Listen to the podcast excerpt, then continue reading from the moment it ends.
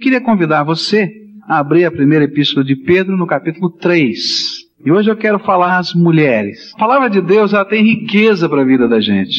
Riqueza para agora, riqueza para o futuro, riqueza para a gente ensinar modelos diferentes para os nossos filhos. É riqueza de Deus. E é isso que eu quero estudar com vocês. A riqueza que a Bíblia tem sobre a vida da família.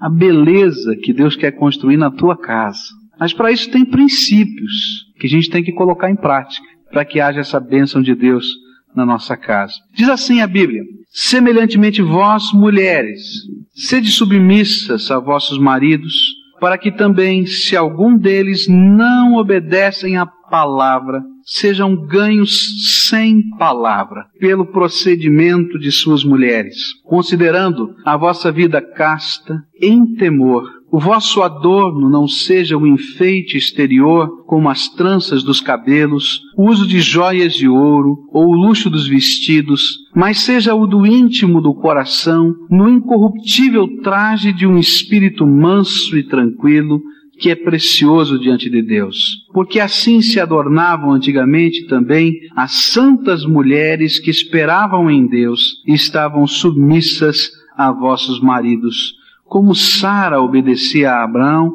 chamando-lhe Senhor, da qual vós sois filhas, se fazeis o bem e não temeis nenhum espanto.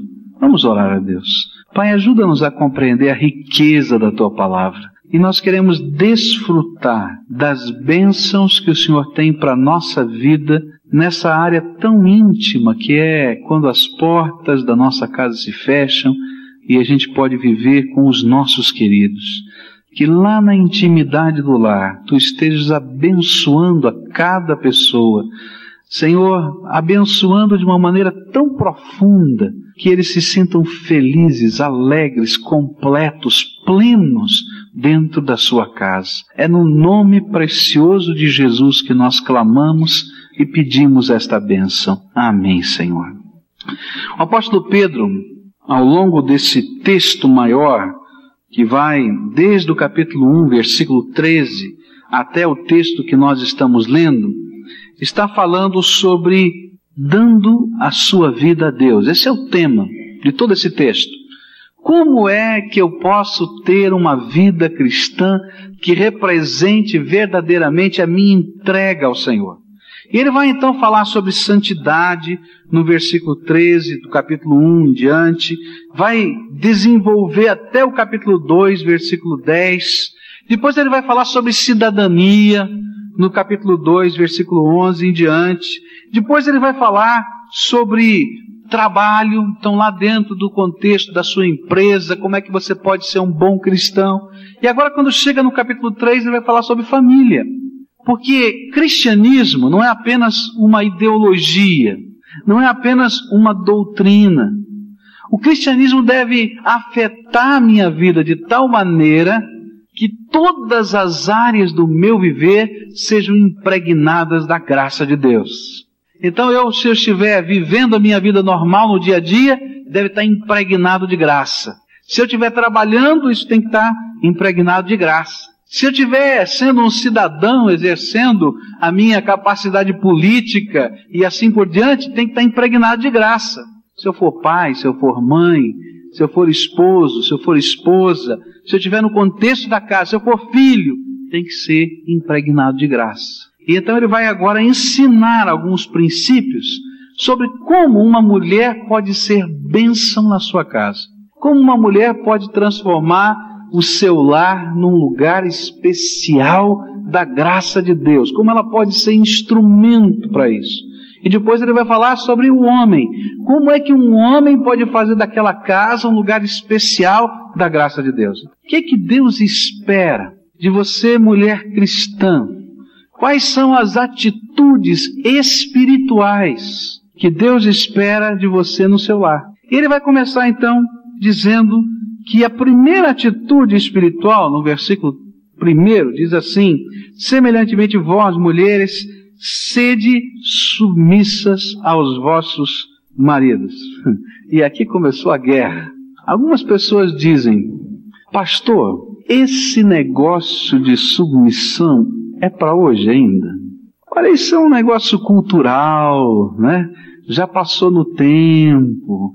Nós estamos vivendo uma sociedade moderna, diferente. O papel da mulher mudou. Mudou mesmo, é verdade. Né? A mulher divide uma série de atribuições com o homem. Mas será que este princípio é princípio ainda de Deus ou é apenas um princípio cultural para aquele tempo? Vamos estudar na palavra? A palavra vai nos ensinar que existem valores que foram colocados por Deus na nossa natureza, dentro da gente. Você foi fabricado, criado por Deus com algumas coisas que vão ser refletidas na tua vida. Isso tem a ver com algumas coisas da natureza de Deus que estão colocadas dentro de você, da natureza que Deus criou em você, mulher. Então vamos entender o que significa isso. O que, que é a palavra submissão no conceito da Bíblia? A palavra diz que é estar em sujeição, estar debaixo de uma autoridade. Essa palavra é usada em vários sentidos. Aqui no próprio livro de Pedro vai falar com relação às autoridades, como quando você é um cidadão, você deve estar submisso à autoridade. Você está sujeito a essa autoridade, governador, a, o prefeito da cidade, o juiz e assim por diante. É uma colocação onde você reconhece que existe uma autoridade. É estar debaixo de algum tipo de cadeia de comando. Na sociedade moderna, isso parece ser muito forte, porque a gente vive um individualismo muito grande. Mas ninguém consegue viver sozinho na face da terra. A gente tem que ter ligas. E dentro dessas ligas vão existir comandos. Se você trabalha, por mais independente que seja o seu trabalho, você tem algum tipo de relacionamento, de comando e de linha de ação. Todo mundo assim. Na família também. O objetivo do Senhor é que haja uma cadeia de comando dentro de casa. E quando não há uma cadeia de comando dentro de casa, geralmente essa casa vira uma confusão. E quando o marido não exerce esse papel de responsabilidade diante da família, ele gera uma angústia terrível no coração da esposa. Deus, quando criou a mulher, criou a mulher para ser a ajudadora do seu esposo ajudadora idônea. E quando nós não permitimos que a mulher seja nossa ajudadora, esteja tendo comunhão tão profunda de dividir os sonhos com a gente, de estar partilhando vida com a gente, ela se sente frustrada.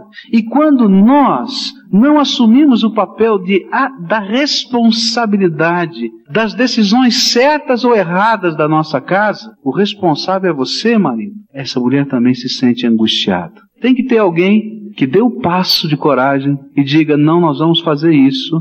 E se errar, diz: eu errei. Esse é o papel. E é por isso que a mulher vai ser ajudadora, conselheira, vai pensar diferente, vai dizer, não, olha, pode ser assim, pode ser assado, mas ela espera que venha, que exista uma cadeia de comando e que o marido assuma essa posição e diga, não, eu vou fazer isso. E a decisão não foi culpa dela, é tua, porque ela está debaixo da tua autoridade. Essa é a visão da palavra de Deus. Agora, durante muito tempo, essa visão de Deus de cadeia de comando com respeito, que é essa ideia, tem sido deturpada. Quando a gente fala em sujeição ou submissão da mulher ao marido, não está falando de uma relação ditatorial, que a esposa deve se sujeitar a um tirano, que ela não pode abrir a boca, não pode falar, não pode pensar, não pode ter ideias. Não é essa a ideia da palavra de Deus. Que ela esteja como uma escrava, andando debaixo dos pés do seu esposo, nem que ela esteja servindo o marido como alguém que deva receber no sentido a atitude de serviçal da mulher. Não é isso. Nem que ela seja inferior ao seu marido. Toda vez que a Bíblia vai falar a respeito disso, inclusive o próprio texto de Pedro, vai dizer que o homem tem que saber que ela é igual diante de Deus. Está lá no versículo 7. Mas o que Deus está querendo é que haja uma liderança e que o esposo seja líder deste lar. Que haja um relacionamento, que haja uma parceria, mas que haja a responsabilidade na vida do cabeça, que é o esposo, assumindo essa direção. A mulher deve se submeter a essa liderança espiritual, material, de comando na vida da família ao seu marido.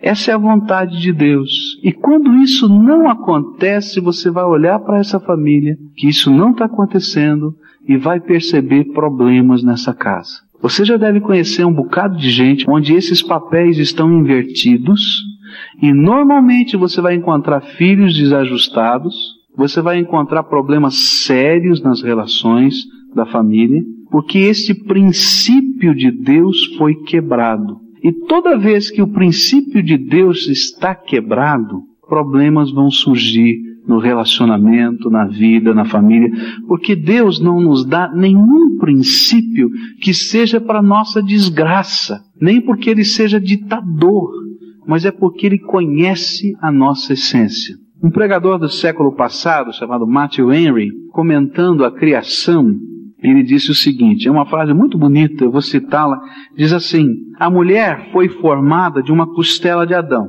Não foi feita da sua cabeça para ter domínio sobre ele, nem dos seus pés para ser pisada por ele, mas da sua costela para ser igual a ele, e debaixo do seu braço para ser protegida por ele, e de junto do coração para ser amada por ele. Esse homem colocou uma forma de poesia, né? Aquilo que Deus está querendo dizer. A submissão da mulher mexe com um aspecto da sua psique que é muito importante. A maior motivação de uma mulher para o casamento, a maior motivação, que é segurança afetiva. A mulher não vai para o casamento por causa de dinheiro, a maioria das mulheres não vão para o casamento por causa de dinheiro. A mulher não vai para o casamento porque queira sucesso profissional e acha que essa é uma boa ligação política para o seu sucesso profissional. Sabe o que, por que, que a mulher vai para o casamento? Ela vai porque ela quer se sentir segura no afeto. O sentimento é de um abraço. Ela se sentir pelo resto da vida abraçada por alguém. Essa é a ideia, tá? Alguém que a ama, que a respeita, que a valoriza, que a protege. A ideia do abraço é uma ideia de ternura, de afeto, mas é ao mesmo tempo de proteção. Proteção não do, do problema, da luta, da guerra, mas é proteção afetiva. E a submissão é quando a gente se coloca nos braços de alguém e aceita ser protegida, amparada afetivamente. Essa é a ideia da palavra de Deus. É isso que Deus ensina por submissão. E quando há um vazio nesse conceito, há uma frustração dentro do coração da mulher e há uma confusão na vida da família. Porque nesse contexto, este homem há de ser um homem ausente dos verdadeiros problemas da família. E se o marido desta senhora for incrédulo, não tema a Deus, tenha valores e princípios que se afastam de Deus, será que isto anula esta ordem divina? Complicado, né? Ah, que legal se a gente, se o marido entende tudo isso, né? Ah, que bom, gostoso, mas e se não é assim? A palavra de Deus vai dizer que isso não anula o princípio. Olha só o que a Bíblia vai dizer, ainda no verso 1. Semelhantemente vós mulheres sede submissas aos vossos maridos, para que também, se alguns deles não obedecem à palavra, sejam ganhos sem palavra pelo procedimento das suas mulheres. Aqui eu quero dizer para a mulher, você mulher que tem marido não crente, você não vai ganhar o seu marido pregando para ele. Vai afugentar o teu marido de Deus e da igreja. Sabia disso? E não adianta fazer armadilha. Tem mulheres que pensam aí, já que ele não quer me ouvir, eu já sei, eu vou deixar a Bíblia aberta em cima da cabeceira ali, da cômoda, para a hora que ele levantar e ler esse versículo, eu vou grifar o versículo. Aí ela achou um, um folheto maravilhoso, eu disse, ah, agora eu vou colocar esse folheto aqui, e ele vai ler, eu vou colocar no meio da pasta, ele vai viajar, ele vai ver um bilhetinho carinhoso, eu boto o folheto lá, ele vai ler o seu bilhete, mas não vai ler o folheto. E de repente é capaz até dele ficar irritado com a tua igreja. Está ficando carola. Para com isso. Não sei o quê. Sabe por quê? Porque a Bíblia vai dizer que você vai ganhar o seu marido para Jesus sem palavra. Você vai ganhar o seu marido para Jesus através do compromisso que você tem com teu Deus, com a tua vida bonita, tão bonita a ponto de você agora se tornar submissa ao teu marido. Você está tão comprometida com o teu Deus, você crê tanto nesse Deus, você crê tanto na palavra de Deus, no jeito de Deus, que você, por causa do Senhor, diz: Eu vou me colocar debaixo da autoridade desse marido. E diz a Bíblia que esta e outras atitudes que ele vai citar agora é que começam a gerar no coração desses maridos a curiosidade para saber o que é que está acontecendo com a minha mulher. O que é que está havendo? Tem alguma coisa nova que eu não conhecia. E é essa curiosidade no coração dele por sentir essa coisa nova que mudou a atitude que vai gerar nele o desejo de conhecer o Deus que você tem professado. Duas devem ser as motivações de uma mulher para se submeter ao seu marido. Primeira é amor a Deus. Você vai fazer isso porque você crê num Deus vivo e todo-poderoso, que se Ele tem princípios assim para a tua vida, você acredita que eles são princípios divinos de bênção para a tua casa.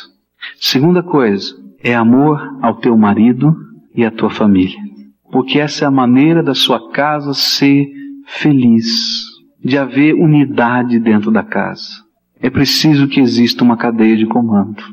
A segunda coisa que a Bíblia vai nos dizer sobre a mulher que abençoa a sua casa, que é essa mulher que se coloca debaixo da autoridade do marido, é que ela tem uma vida casta. Essa palavra casta aqui, na minha versão, né, quer dizer uma vida pura, uma vida bonita, uma vida limpa, uma vida que não tem manchas, uma vida que não aparece sujidade, que a gente está preocupada em manter a beleza. E ele vai falar depois disso, a beleza interior da nossa vida.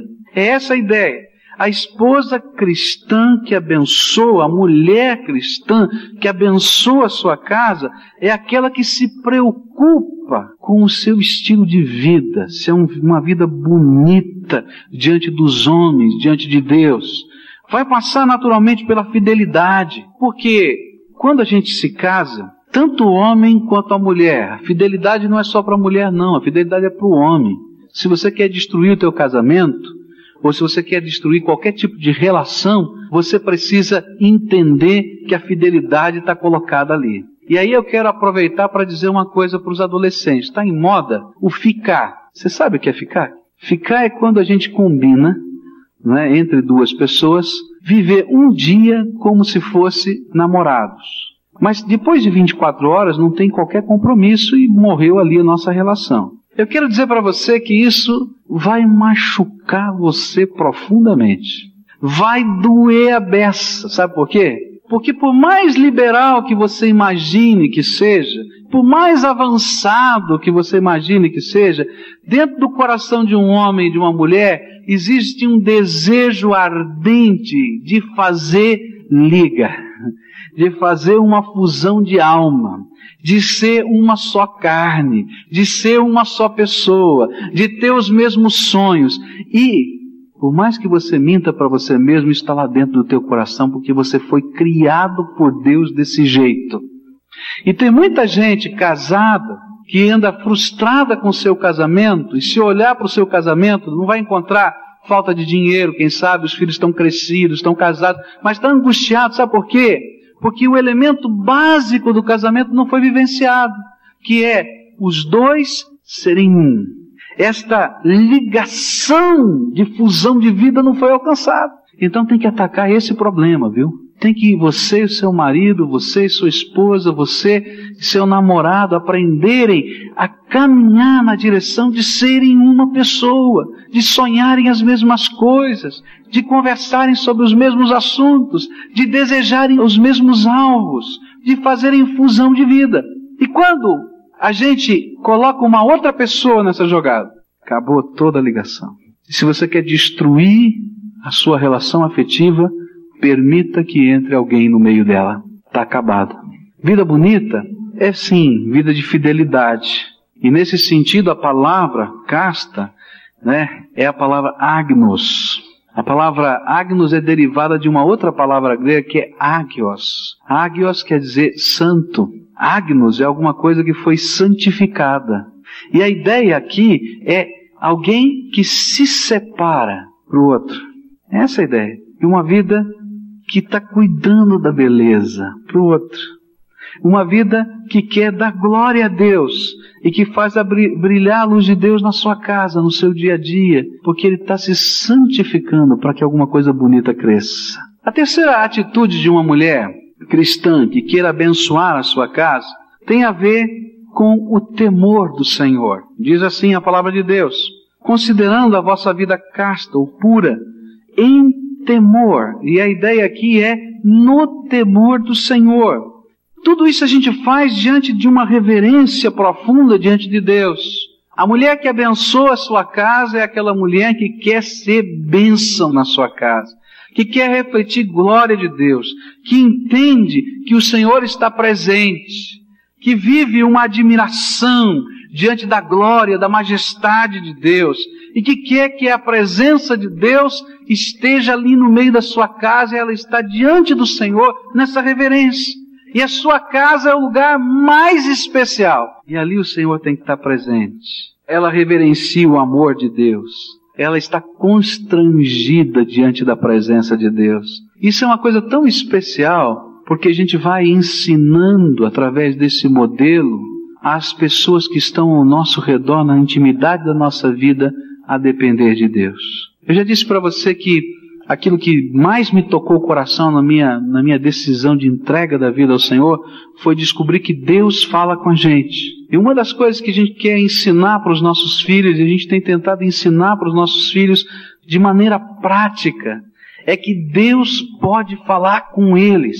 E quando a gente tem que tomar alguma decisão, a gente dobra o joelho a gente pergunta: Senhor, qual é a tua vontade? Eu quero entender claramente. E a gente ensina para os nossos filhos como é que a gente pode descobrir essa vontade, porque Deus está presente na vida da gente. A mulher que abençoa o seu lar é a mulher que vive na presença de Deus na sua casa, desse jeito. E aí, seu marido vai olhar para ela porque essa mulher é mulher de Deus. Vai ouvir, porque ela tem falado coisas que são de Deus. Os seus filhos vão olhar para ela e vão ver a beleza de Jesus, porque ela é serva do Senhor dentro da sua casa. É triste perceber que muita gente é capaz de ser servo do Senhor fora de casa e não entendeu ainda que Deus quer que a gente seja servo dele dentro de casa. Eu não estou falando daqueles costumes religiosos que às vezes a gente imagina que são o todo do ser servo de Deus. Então eu tenho determinadas práticas religiosas que eu estou tentando imprimir na minha casa. Mas eu estou falando que as pessoas olhem para você dentro do seu lar. O seu marido olha para você dentro da sua casa. Sua, os seus filhos olhem para você dentro da sua casa e sintam a beleza de Jesus em você. Porque você é serva do Senhor Jesus também dentro da sua casa. E a última coisa que eu queria despertar aqui no seu coração tem a ver com a beleza. Verso 3 em diante vai dar alguns conselhos. Diz assim: O vosso adorno não seja um enfeite exterior, como as tranças dos cabelos, o uso de joias de ouro ou o luxo dos vestidos, mas seja do íntimo do coração, no incorruptível traje de um espírito manso e tranquilo, que é precioso diante de Deus. Ele vai falar agora sobre beleza. Parece que ele conhece um pouquinho a natureza das mulheres, né? A mulher cuida da beleza. Tinha um negócio que a minha mulher ficava brava, minha namorada na época, ficava brava comigo, né? Porque eu trabalhava com serigrafia e, e tinha às vezes um tempo de intervalo e nós morávamos bem perto, né? E eu saía correndo lá da oficina de serigrafia para tomar café na casa dela. Coitado do meu sogro, da minha sogra, tiveram que me aguentar muito tempo, né? Então, hã? e continuam aguentando até hoje. Né? Então chegava aquela hora da tarde, assim, a gente tinha um intervalozinho para tomar um café, e eu, ó, saía correndo, eram duas quadras de casa, eu ia para casa dela, sabia, ela já sabia mais ou menos o horário, e ela já deixava tudo preparado e ia tomar café com ela e depois voltar para o trabalho. E eu chegava ali, ela ficava olhando na janela para ver quando eu estava vindo e ela desconjurava, né? Porque eu saía da oficina daquele jeito, né? Eu tinha uma calça jeans que não tinha mais onde pôr o dedo de tinta. Sabe aquelas que você usa assim, que você passa a mão de tinta, assim fica tinta para tudo quanto é lado, né? Eu tinha uma dita de uma camisa, bom, deixa pra lá a camisa, né? Uma camiseta, né? E eu usava nessa, nessa oficina, eu usava um chinelo, esse chinelão assim, né? Bem escachado. E como era no meio do período, você imagina como é que eu ia para casa dela tomar café. Era daquele jeito, né? E ela ficava olhando na janela assim. Né? E tinha um problema, porque a, a camiseta era curta. eu vinha andando e a barriga, né? Já era barrigudinho, né? Uma mulher inteligente, sabe? Ela toda dizia, bem, olha, você vem para cá, você tá no meio da rua. Vai lá, troca de roupa, né? Tal, né? Você vai andar assim na rua. Ah, não, é rapidinho, tem que vir aqui correndo, tomar um café, sair correndo, né? Perder tempo, não. Então, ela ia devagarinho, devagarinho. Hoje ela conseguiu fazer ficar bonitinha, né? Mas a mulher tem essa essa questão da beleza, né? Da estética dentro dela. Ela consegue perceber coisa que o homem não percebe. Né? Minha mulher assiste um filme e ela diz assim, ó, mudaram de roupa. No meio do filme, olha só. Mas mudaram de roupa? Eu não vi nada, né? Ela estava com o cabelo desse jeito, agora ela mudou de cabelo, olha só. Na mesma cena. Ela percebeu, não percebi nada. Ela consegue ver coisas, mulher consegue perceber coisas que o homem não percebe. Né? Porque essa coisa do adorno está lá dentro dela. E a Bíblia diz o seguinte, olha, o adorno, essa palavra, significa vestidos, ornamentos, arranjos de roupa, maquiagem, enfim, tudo que dá da beleza, da ordem, né? Da, da estética na, na aparência de alguém. Então Pedro está dizendo o seguinte, olha, procura ser adornada por dentro. Olha para a verdadeira beleza da tua vida. Ele não está falando que é proibido usar joia, usar maquiagem, passar batom, cortar o cabelo. Não é isso que a Bíblia está ensinando. Tá? Mas ele está dizendo o seguinte: mais do que você valoriza isso, valoriza, mas valoriza mesmo a beleza do coração. Vamos arrumar esse coração para que ele seja mais bonito por dentro. Ele vai dizer para a gente, nas entrelinhas desse texto, que uma mulher, ela não deve estar bonita para atrair a atenção dos homens para si. E aqui vem uma lição para muita gente. Por que, que você se arruma? E muitas vezes aquilo que está acontecendo é que você quer atrair atenção para você. Você não é por aí. Nem é para ostentação da sua vaidade, da sua beleza, ou do seu luxo, ou do seu dinheiro, ou da sua posição. E tem muita gente se adornando para isso e gera só constrangimento e não tem bênção nenhuma. Nem é para se colocar numa posição superior à dos outros. Não é para isso que você deve estar bonita. Mas tem outras coisas que são mais importantes que você deve perceber na tua vida. A beleza da tua vida deve criar outros tipos de sentimentos no coração. Algumas pessoas dizem, pastor, por que, que o senhor não fala do púlpito? Para as pessoas não virem da igreja com um decote indecente, nem com uma mini saia, nem com um calção. Então eu queria dizer uma coisa para você. Eu acho que a gente não deve vir indecente, não é na casa de Deus, é a qualquer lugar. Porque o teu Deus vai com você em todos os lugares que você vai. E se você não está vestida adequadamente para entrar na casa de Deus, você não está vestido adequadamente para estar na rua. Você consegue entender isso? E você deve cuidar disso. Para que, que você está usando essa roupa? Para que, que você está usando esse vestido? Para que, que você está usando essa joia? Para que, que você está usando esse perfume? Olha, se lá dentro do teu coração você está querendo atrair atenção para você, a tua motivação não é boa. Você pode ficar bonita, pode usar, pode, mas cuidado com a motivação do teu coração. Agora, o que, que Pedro diz? Diz o contrário. Tem algumas joias que você precisa usar. Mulher, tem duas joias que você tem que ter. Não tem jeito. Você vai ter que dar um jeito de ter essas duas joias. Ah, pastor, você acabou de falar, mas essas daqui você tem que ter.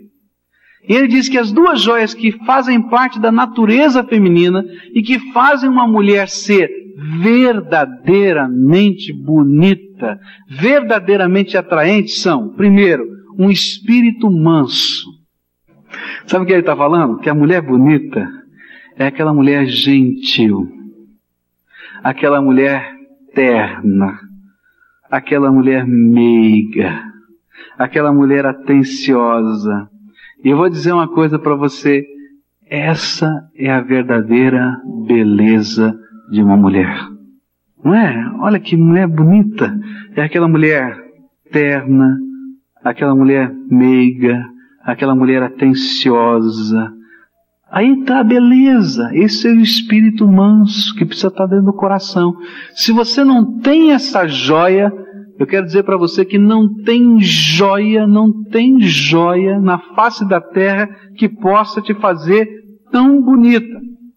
Tanto é verdade que a Bíblia no livro de Provérbios, que é o livro da sabedoria, diz um negócio esquisito. Ó, presta atenção nesse provérbio porque ele é incrível. Ele diz assim: Como joia de ouro em focinho de porco, assim é a mulher bonita que não tem bom senso.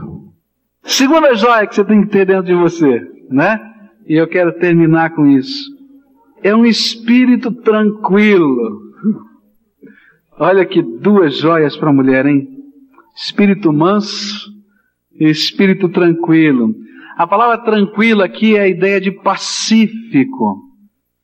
É aquele espírito que, de alguém que está em paz com Deus, de alguém que está em paz consigo mesmo e que é capaz de construir a paz com os seus. É aquele espírito que é aquela pessoa que pode semear a paz em todos os relacionamentos da sua casa e que permite que as pessoas percebam paz quando entram na sua casa. Se tem um papel importante da mulher dentro da casa, é o papel da conciliação. Você já viu quantas vezes a mulher tem que fazer esse papel? O pai tá bravo, né? Chega no filho e diz, olha, teu pai tá chateado com você, vai lá, conversa com ele. Ah, mas é, mas, tal, você entende. Aí chega lá, da mesma hora, chega lá no marido e diz, olha, não é assim, fulano, olha, vai lá, fala com, com o filho e tal, não sei o quê. Aí então ela vai lá, está construindo paz, não é verdade? Aí você chega irritado, eu vou chegar naquele serviço, vou quebrar, vou fazer, vou acontecer. Não, não é assim, olha, vamos orar junto agora, vamos conversar. Olha, tem essa visão, não, não é assim, não vamos passar por. Não é assim mesmo? Não é verdade isso? Agora você imagina que você chega lá e encontra a mulher. Não, vamos lá, eu vou junto. tá aqui o revólver. Tá danado, vai cair a casa. Não. Você quer ser bonita? Você precisa de duas joias duas joias preciosas: um espírito manso e um espírito tranquilo, que semeia paz dentro da sua casa. Pastor, não tenho. Meu temperamento é, olha, eu sou de um paviozinho desse tamanho. Não precisa nem de faísca. Aí eu quero falar sobre graça de Deus sobre a tua vida. Eu quero falar que Deus pode Deus pode, Deus pode fazer você ser diferente disso. E olha, eu vou dizer para você, eu vou dizer isso com toda a franqueza do meu coração, porque eu experimentei isso na minha vida. A primeira vez que eu fiz um, um teste de temperamento, eu fui classificado entre, sempre a gente tem várias características de temperamento, mas o meu temperamento foi colérico. Sem brincadeira. Eu sou italiano, filho de calabrês, neto de calabrês, sabe? Tem siciliano no meio, que é tudo mafioso. Mas eu sei que Deus é poderoso para ensinar a gente a controlar as emoções da gente e a vivenciar o fruto do Espírito Santo. O fruto do Espírito Santo é paz, é amor, é bondade, é longanimidade. São estas coisas que fazem diferença na nossa casa. Mulher, pode imitar as santas mulheres de Deus do passado.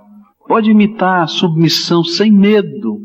Pode, porque Deus tem projetos para isso. Tenha uma vida limpa, bonita, diante dos homens. Se coloque em temor diante de Deus. Você tem que ser a luz de Deus na tua casa. Coloque joias preciosas, que são lá de dentro do coração, um espírito tranquilo e um espírito manso. Faça a prova e veja o que vai acontecer na tua casa. Vai haver uma revolução no teu lar. Porque estes princípios são palavra de Deus que abençoa a sua casa. Experimenta. Funciona. Eu garanto para você que funciona. Porque Deus não mente. E aquilo que ele fala sempre é, sempre é, sempre é benção na vida da gente. Amém? Vamos orar ao Senhor? Pai querido, nós estamos na tua presença e estudamos a tua palavra. Mas, Senhor, tu conheces o nosso coração. Tu sabes, Senhor, que às vezes temos tantos preconceitos dentro de nós. E eu sei, Senhor, que este assunto desta manhã não é um assunto que parece empolgar. Mas eu sei, Senhor, que é a bênção do Senhor para muitas famílias aqui, na aplicação desses princípios. E sabemos, Senhor, que estamos vivendo um tempo de tantas famílias quebradas, Senhor, de tantos lares desfeitos, de tanta infelicidade, de tanto choro. Ah, Senhor, tu conheces, Senhor, porque tantas vezes pessoas com lágrimas nos seus olhos têm orado ao Senhor. Mas hoje, Senhor, quando falamos sobre esses princípios, queremos te pedir que o Senhor possa com eles ajudar algumas famílias a não viverem, Senhor, esse período de lágrimas, nem de angústia, nem de dor tão profunda. Eu quero te pedir uma bênção, Senhor, toda especial sobre o lar. Eu quero te pedir, Senhor, que as casas dos teus filhos que aqui estão sejam plenas da paz do Senhor Jesus.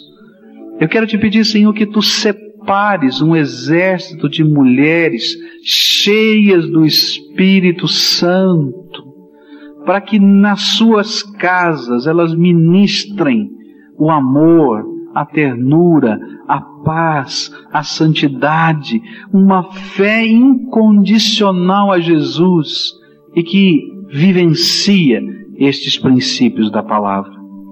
Senhor, que toda barreira que possa existir Senhor, tu quebres pelo teu amor e que tu abras olhos e que seja esse um tempo de bênção no lar de cada um dos teus filhos aqui. Senhor, guarda-nos na tua paz, leva-nos, Senhor, para casa, para o descanso dessa tarde e traga-nos de volta, Senhor, para estudarmos novamente a tua palavra. E, Senhor, eu quero te pedir que tu dês uma bênção muito especial nessa noite. Uma bênção sobre os lares, uma bênção de reconciliação, uma bênção de amor, uma bênção, Senhor, de saúde para a família, uma bênção, Senhor, de construção de alguma coisa que é tão gostosa, viver com alguém que a gente ama. É no nome de Jesus que eu te peço milagres espirituais, milagres visíveis na vida de família, Senhor. É no nome de Cristo que oramos. Amém, Senhor. Amém.